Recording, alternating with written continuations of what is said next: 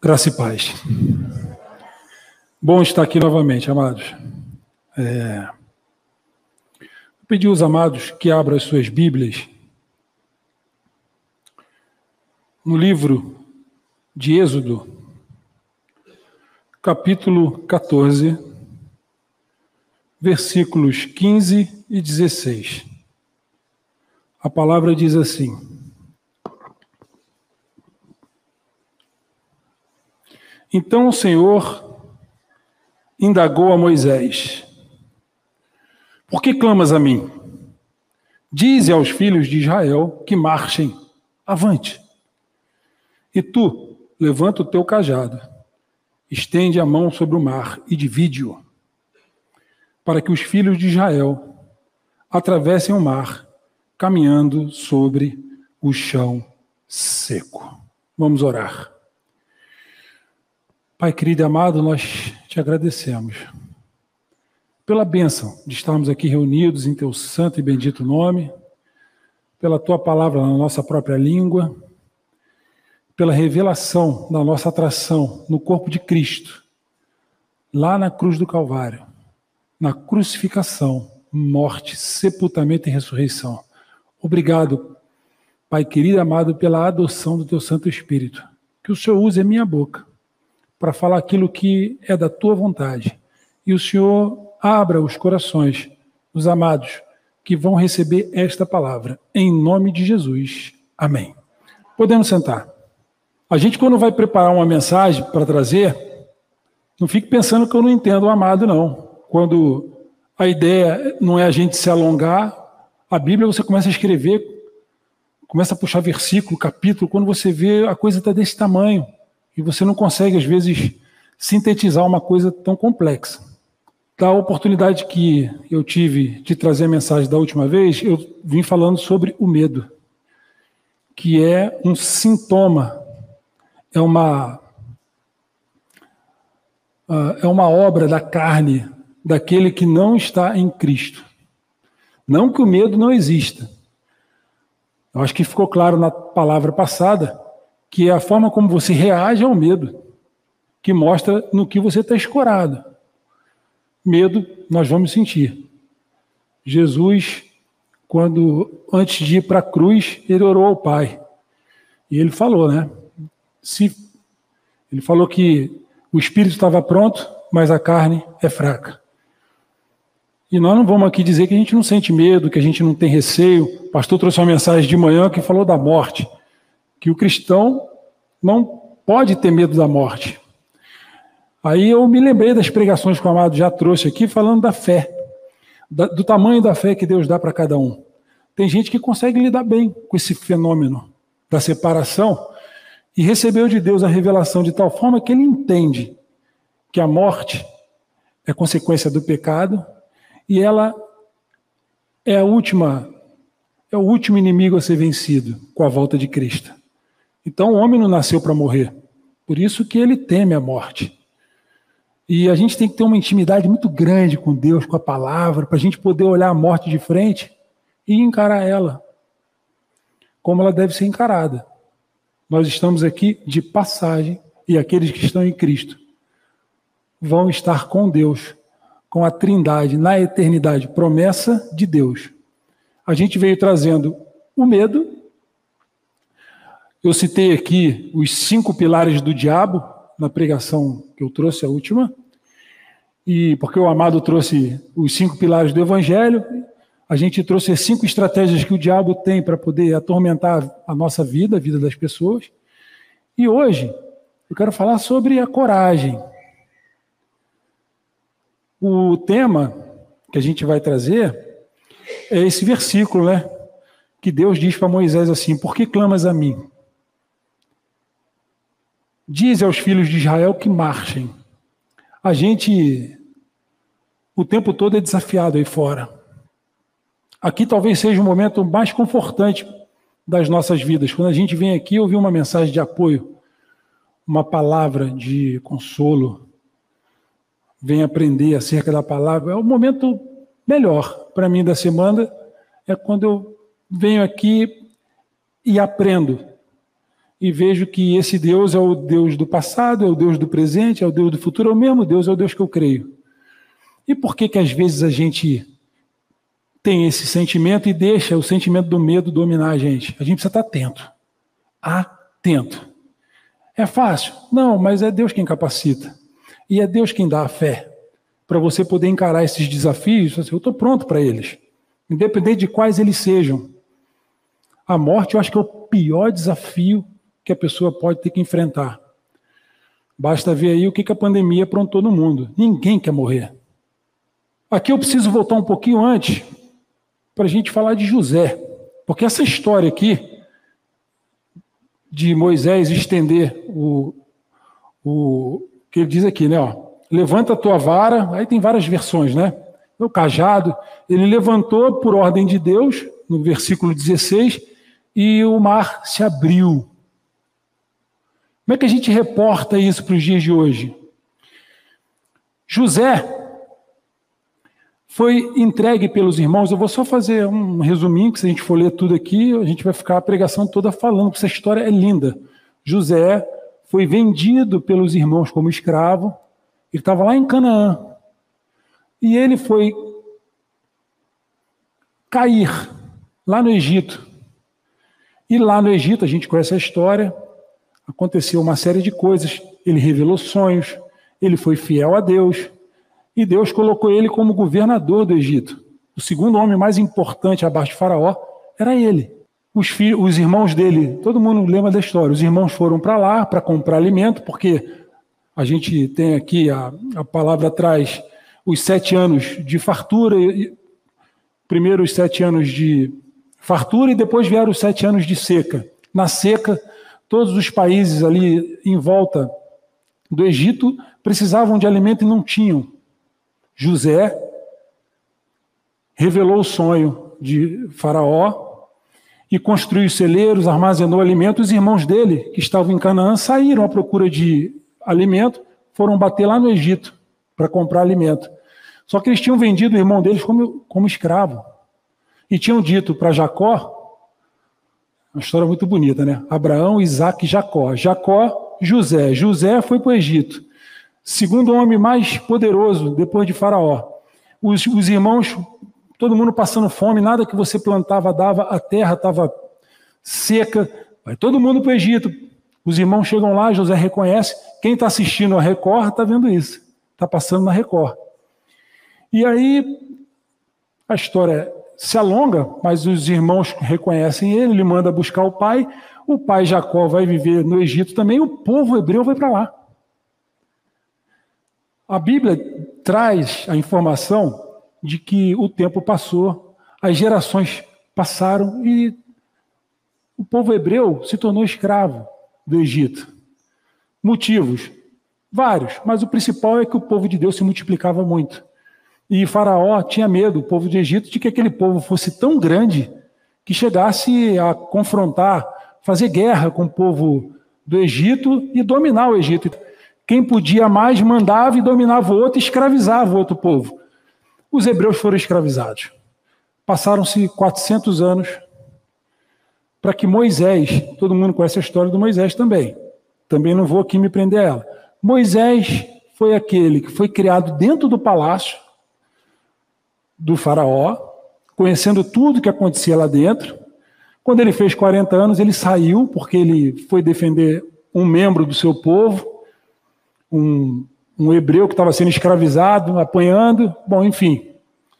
Ele cometeu um assassinato, fugiu, e aí ele leva outro tipo de vida em outro lugar, até que Deus procura ele. Você é o meu escolhido para ir lá, libertar o meu povo, que está preso, está escravizado lá no Egito. Quando Moisés recebe de Deus essa missão, vocês imaginem uma coisa: ele sai foragido de lá. Sai com medo, ele tinha medo. Porque a palavra de Deus também traz que quando o faraó ficou sabendo, teve o desejo de pegar ele e matar ele. Está na palavra. Então ele fugiu. Deus, você vai voltar para lá. Você vai voltar para lá para libertar o meu povo. Então imagina a gente aqui no dia de hoje numa situação adversa que você tem que enfrentar algo muito perigoso, que vai colocar sua vida em risco. Às vezes não é nem isso, é uma coisa muito menos importante, a gente já tem medo.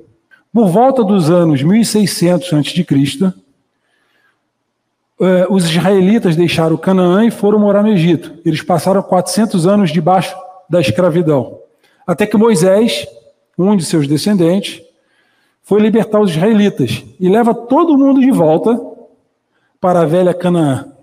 Esse era o objetivo de Deus, conduzir o povo dele de volta a Canaã, a terra que mana leite e mel, descendente de Jacó, povo de Deus. Moisés era da idade de 80 anos e Arão da idade de 83 anos quando falaram a Faraó. O povo lá que estava escravizado, o pastor também já trouxe essa mensagem aqui. Eu li alguns textos que falam em torno de 3 a 4 milhões de pessoas. É porque eram 600 mil homens. Se a gente pensar na esposa e nos filhos, hoje o pessoal tem um filho só, mas naquele tempo eram muitos filhos. Então a gente estima aí de 3 a 4 milhões de pessoas escravizadas que saíram depois do Egito para voltar para a terra prometida, caminhando pelo deserto. A caminhada pelo deserto durou 40 anos. Quando o profeta morreu, coube a ele sucedê-lo numa missão complexa, uh, que a gente vai ler também, né? Josué. Josué tinha 85 anos. Josué não era um menino. Josué, com a morte de Moisés, ele assumiu o comando para seguir essa caminhada pelo deserto para chegar até Canaã. A gente vai tratar disso aqui com um pouco mais de detalhe, mas, uh, a grosso modo, eles foram libertos, e estavam na sua caminhada de volta para Canaã e algumas coisas aconteceram, que é o que nós vamos trazer aqui para reflexão. Moisés precisa voltar e libertar o povo. E é muito curioso, porque quando a gente vê, por exemplo, o que a Record está fazendo, você fala assim: nossa, que legal,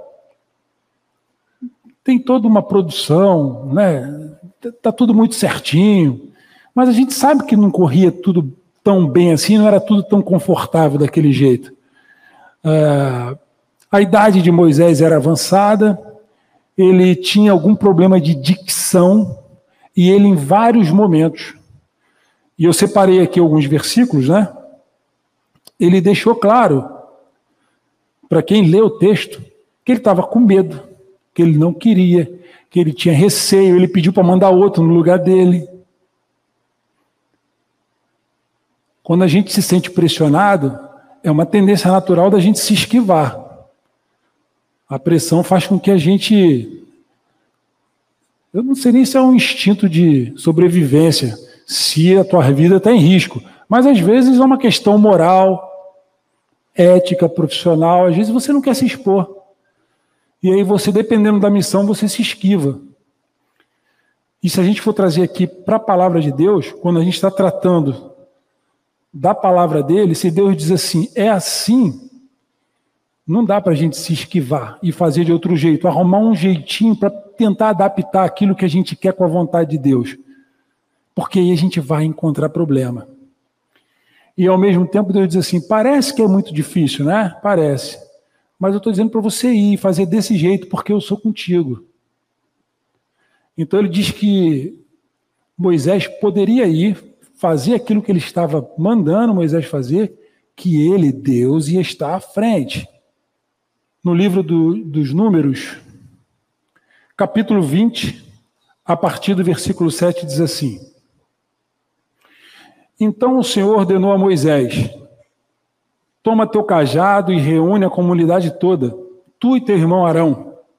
Em seguida, e sob os olhos deles, dize a este rochedo: que faça fluir suas águas. Farás, pois, jorrar água da rocha, e darás de beber ao povo e também aos animais. Então Moisés pegou seu cajado, que estava diante do Senhor, como este lhe havia instruído. Moisés e Arão reuniram a congregação diante do rochedo. E em seguida Moisés exclamou: Ouvi agora, rebeldes. Será que teremos de fazer jogar, jorrar água desta rocha para vos saciar a sede? Em seguida, Moisés ergueu o braço e bateu na rocha duas vezes com seu cajado. Imediatamente churrou água potável e saciou a sede de todo o povo e de seus rebanhos. Contudo, disse Deus a Moisés e Arão: Visto que não confiastes suficientemente na minha pessoa, de modo a honrar a minha santidade, a palavra à vista dos filhos de Israel, não fareis entrar esta comunidade na terra que lhe dei. Então vamos lá. É tudo muito bonito quando a gente assiste na novela, mas existe um outro problema. Você pode não acreditar que Deus é suficiente para suprir a tua necessidade, para te defender diante de algo impossível, como você pode achar que porque Deus está com você, você pode fazer todas as coisas do seu jeito. Foi o que Moisés fez. Moisés misturou a ira dele. Olha, olha como ele falou aqui, ó. É, versículo 10, no finalzinho dele. Ouvi agora, rebeldes, Será que teremos de fazer jorrar água desta rocha para vos saciar a sede? Moisés não estava feliz. Aquele povo era rebelde. Era um povo que só reclamava. Eu separei aqui uns, é, uns versículos para você, para vocês, para a gente poder acompanhar. Moisés duvidou de que Deus seria capaz de estar à frente dele, como nós vamos ver, e Moisés usou aquilo que Deus ofereceu para ele como condição de sobrevivência no meio da dificuldade de caminhar no deserto, como algo que ele achava que ele podia fazer do jeito dele, que às vezes a gente pode fazer também. Que a gente só se lembra que Jesus diz assim: tudo que pedires em meu nome, eu vos farei. E a gente não leu a parte seguinte do texto que diz: para que o meu Pai seja glorificado. Então a gente quer que Deus faça, faça aquilo que a gente quer, mas a gente não pode esquecer que o Pai é que tem que ser glorificado. E se Deus está dizendo que é para eu fazer e não temer, é porque Ele está à frente, não é para eu recuar ou tentar me esquivar disso. Eu ser covarde, eu ter medo. Nós já lemos aqui que o medo não é do Filho de Deus, é consequência do pecado, e, e o medroso, ele não entra no reino de Deus. Nós não estamos falando do destemido, estamos falando do medroso. Aquele que lê, não acredita e não, coloca, e não coloca em prática, porque ele duvida, ele duvida que Deus é capaz de sustentar ele. No livro de Êxodo, capítulo 6, versículo 12. Aqui um dos exemplos que Moisés titubeou, né? Diz assim: Moisés, porém, falou perante o Senhor, dizendo: Eis que os filhos de Israel não me têm ouvido. Como, pois, Faraó me ouvirá? Também sou incircunciso de lábios. Ele está dizendo o seguinte: eu, Moisés, vou lá falar com o Faraó. O povo de Israel não me ouve. faraó vai me ouvir? Eu não sei nem falar. Mas quem estava falando com ele aqui não era eu nem você, era Deus que estava tratando com ele. Deuteronômio, capítulo 34 versículo 4 diz assim, a partir do versículo 4. E falou Deus a Moisés: Esta é a terra que prometi sob juramento a Abraão, Isaque e Jacó, quando lhes afirmei: A tua descendência darei esta terra. Portanto, eis que eu faço vê-la com os teus próprios olhos. Contudo, não atravessarás o rio, não poderás adentrá-la. Sendo assim, Moisés, o servo do Senhor, morreu ali, em Moabe, como Deus ordenara. Olha o tamanho da punição. Olha o tamanho da punição da incredulidade. Mas não é só incredulidade. Se a gente for juntar aqui, e nós vamos poder ver isso, esse povo teve fome, Deus deu o maná. Esse povo teve sede, Deus deu a água. Esse povo teve o calor excessivo do deserto, Deus deu as nuvens, a sombra. Eles estavam cansados de comer o pão, o maná, e foram falar com Moisés, e as aves começaram a cair do céu, eles começaram a comer carne. Ninguém está dizendo aqui que a vida desse povo é uma maravilha. Mas eles foram sustentados por Deus durante toda a caminhada no deserto. Moisés se negou várias vezes a crer, a crer no que Deus tinha prometido. Depois vocês leem lá o, esse livro de Êxodo, que eu fiquei, eu, eu comecei a separar os textos, chegou e falou, não, não vou dar conta. É muita coisa. Em muitos momentos ele coloca a ordem de Deus sob questionamento. E no momento de ira, ele não fez aquilo que Deus tinha mandado, fez do jeito dele, e Deus falou: Olha, por conta disso, a consequência é essa. Porque Deus também, em uma das falas dele, vamos lá, vamos em Números, capítulo 20, por gentileza, a partir do versículo 1. Não dá, não dá para a gente tratar disso sem ler isso. Preste atenção no texto. E olha o contexto, a situação que cercava Moisés. Tem que botar óculos, gente, peraí. No primeiro mês, toda a congregação de Israel deslocou-se para o deserto de Zin e armou acampamento em Cádiz. É, Miriam morreu e foi sepultada. Naquele lugar não se encontrava água potável para a comunidade. Por esse motivo, o povo se reuniu e começou a reclamar contra Moisés e Arão. Discutiram com Moisés e exclamaram: Quem dera tivéssemos todos perecido quando nossos irmãos tombaram mortes diante de Deus. Por que conduziste a Assembleia do Senhor a este deserto? Para que morrermos, nós e os nossos animais? Por que nos fizeste subir do Egito para nos conduzir a este terrível lugar? Uma terra absolutamente inadequada para a semeadura, onde não há cereais, nem figueiras, nem vinhas, nem romanzeiras, e até mesmo sem água para beber. Moisés e Arão deixaram a Assembleia e vieram à entrada da tenda do encontro prostraram-se com seus rostos rente ao chão e apareceu-lhes a glória de Deus.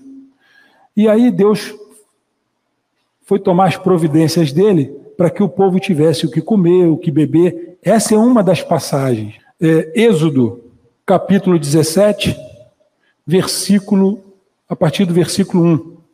Toda a congregação dos filhos de Israel partiu do deserto de Sim para as etapas seguintes, caminhando de um lugar para o outro de acordo com as ordens do Senhor, e acamparam em Redifim. Porém, lá não havia água para beber.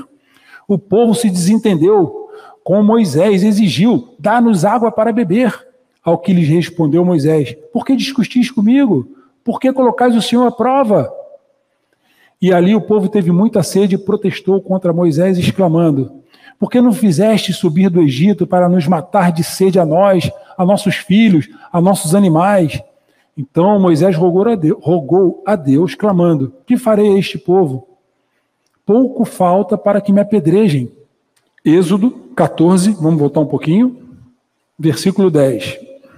Quando o Faraó se aproximou, isso aqui eles estavam caminhando no deserto e, e se depararam com o Mar Vermelho.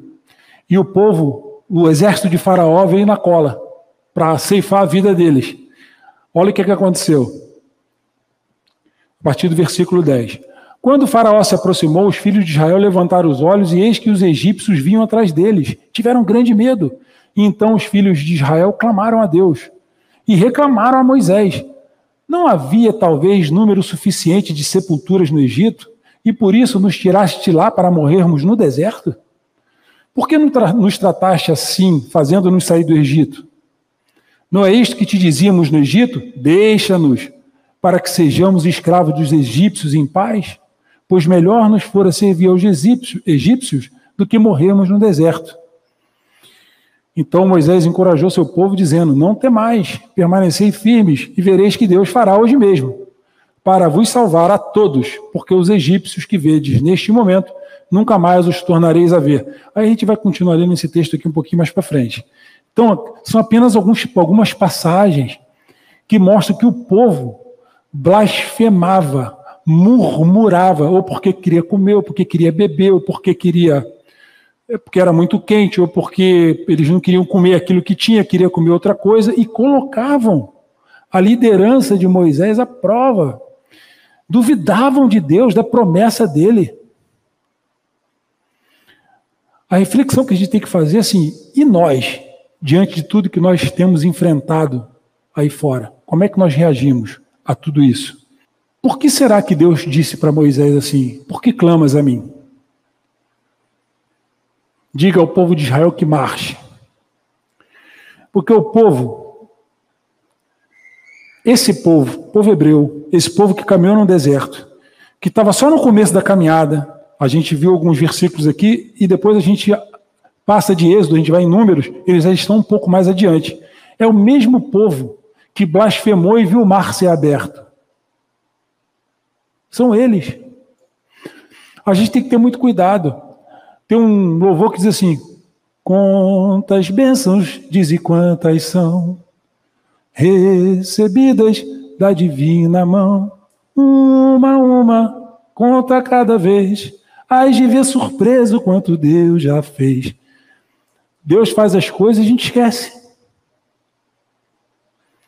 Quantos, e eu não sou o pastor que é, se aproxima mais das pessoas, dos, das ovelhas, no trato né, da comunhão do que às vezes um amado com o outro. Às vezes a gente tem mais afinidade com um irmãozinho. Mas eu sei, mesmo sem me aproximar muito, que alguns que por aqui passaram chegaram aqui em uma situação muito adversa. Aí a vida andou, ele conseguiu alcançar a graça dele, sumiu. Sumiu. E pelo que a gente sabe, a vida de quem vira as costas para a palavra não é boa. Porque Deus diz que manda até a operação do erro. Você não quer saber de mim? Eu sou fiel. A minha palavra está valendo. É assim que Deus fala. Mas se você não quer saber de mim, eu te respeito. E se você quer andar na promiscuidade, você quer ter esse tipo de vida, ou você me procura só para aquilo que te interessa, porque eu sou um Deus que eu consigo ler a tua mente, eu consigo ler o teu coração, eu consigo esquadrinhar o teu rim. Eu sei tudo que você pensa, tudo que você quer, tudo que você almeja. Não tem jeitinho com Deus, Deus sabe. E aí a gente só procura Deus quando a situação está complicada. E depois a gente vira as costas. Ou a gente pensa que está caminhando com Ele, mas coloca ele todo dia na dúvida: será que é isso mesmo? Será que ele é capaz de fazer isso? Ele está prometendo, e será que eu estou ah, convicto do que eu estou lendo, do entendimento, da revelação que ele me deu? Será que Deus é fiel? Será que o que ele está prometendo ele vai cumprir? O que vocês acham que Moisés pensou? Quando ele, em vários momentos, ele e o povo que caminhou no deserto. Essa história bonita do, da novela, legal.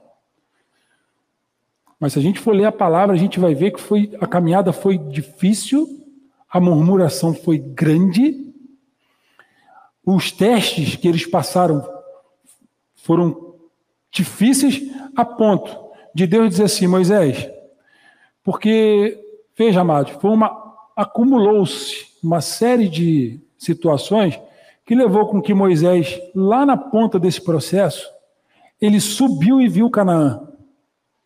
Ele subiu no monte e viu. Deus falou: legal que você está vendo, mas você não vai passar daqui. Aqui é o seu limite. Quantos sonhos nossos, às vezes, a gente não alcança, ou a gente, a gente às vezes até vislumbra, né? nossa, e a gente não vai chegar a conquistar porque a gente colocou a palavra em xeque. Quantos?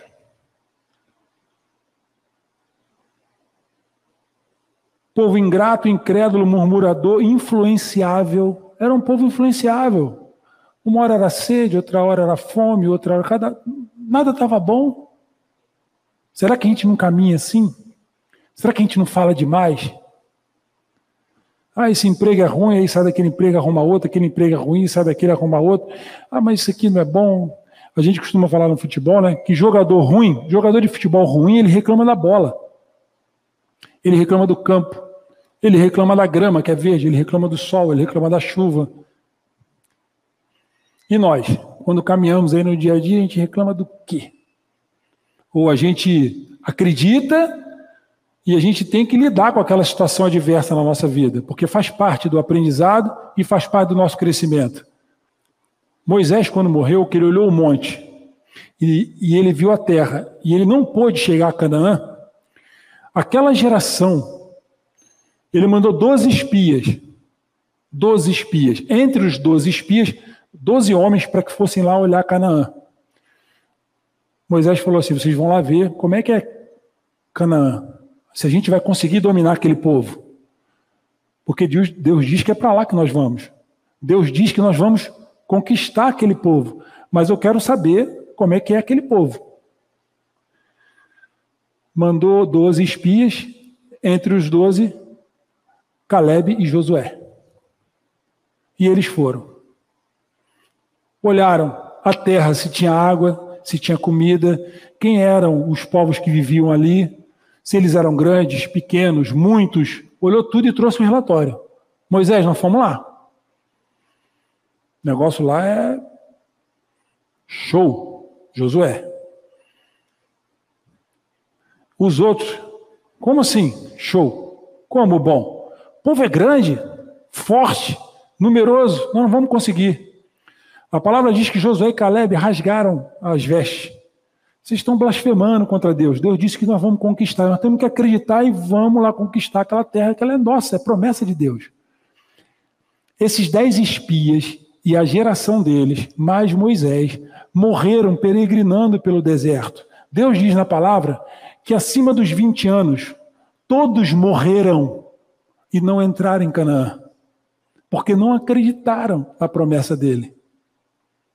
Porque ele disse que era e eles disseram: não, mas não vamos não. Não, não vamos conseguir.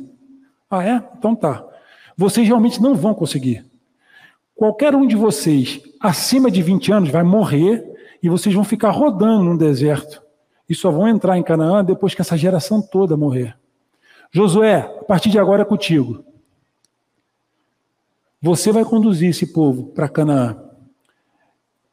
Para finalizar, eu gostaria que vocês abrissem a palavra é, no livro de Josué, capítulo 1, de 1 a 9, eu vou ler o texto e vou fazer observações curtas em cima de cada trecho, tá bom?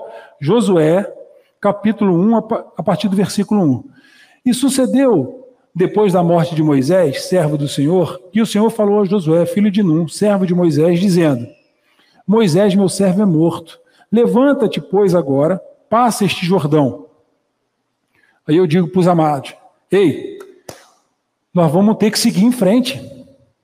Coragem para seguir em frente. Tu e todo este povo seguir em frente com todos os desafios que Deus propõe na vida da gente. Nós temos que seguir em frente porque é a ordem de Deus. Segue. Tá vendo aqui, ó? É para lá que você tem que ir, olhando para o autor e consumador da fé que é Jesus Cristo.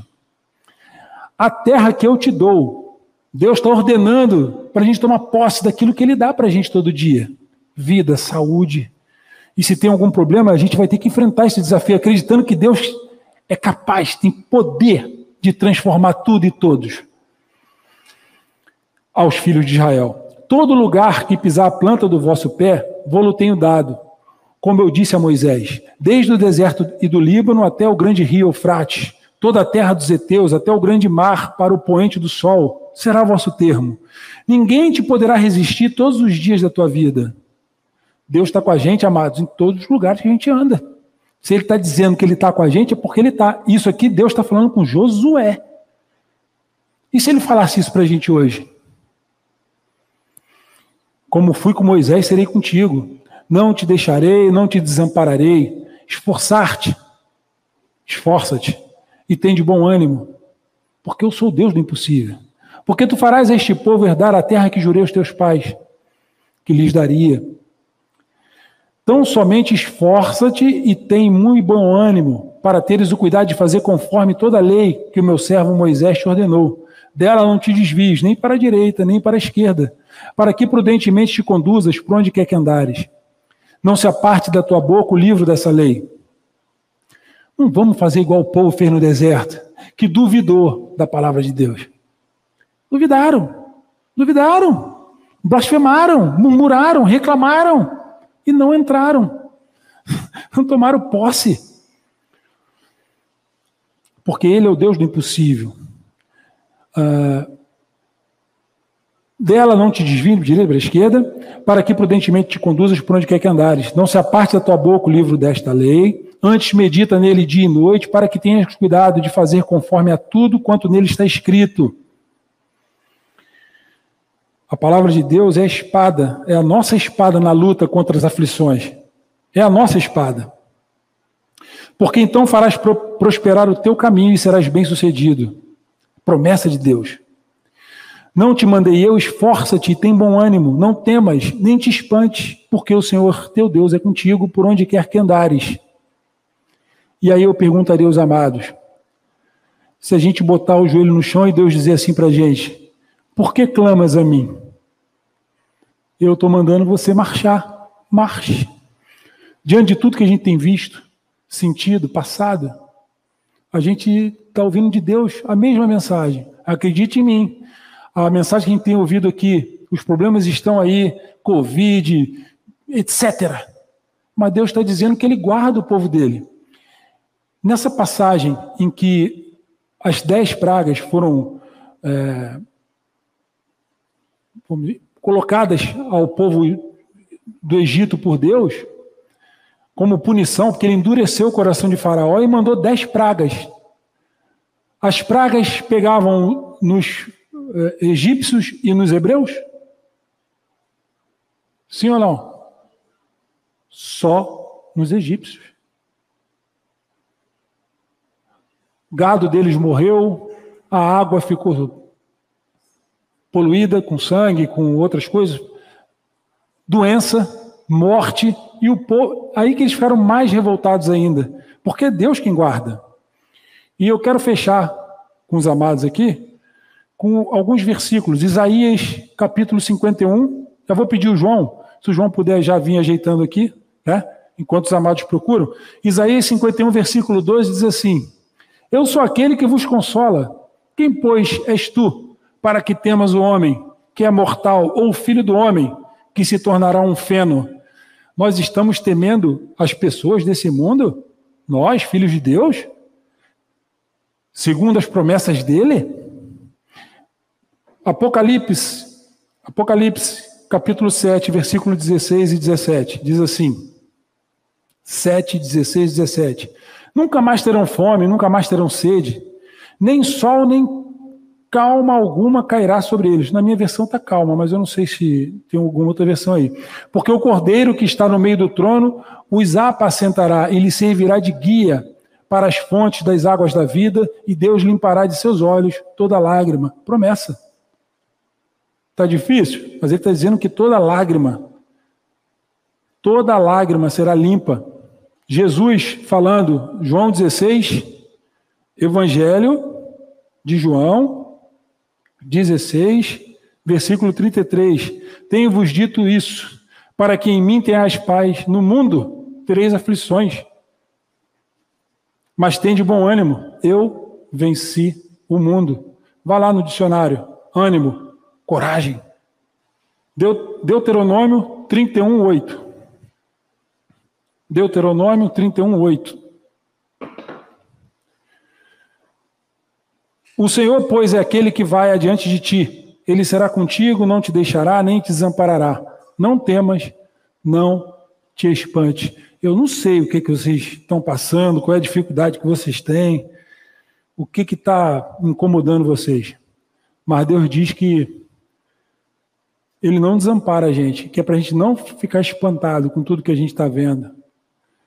E o exemplo que Moisés deixou é de que causa e efeito, consequência,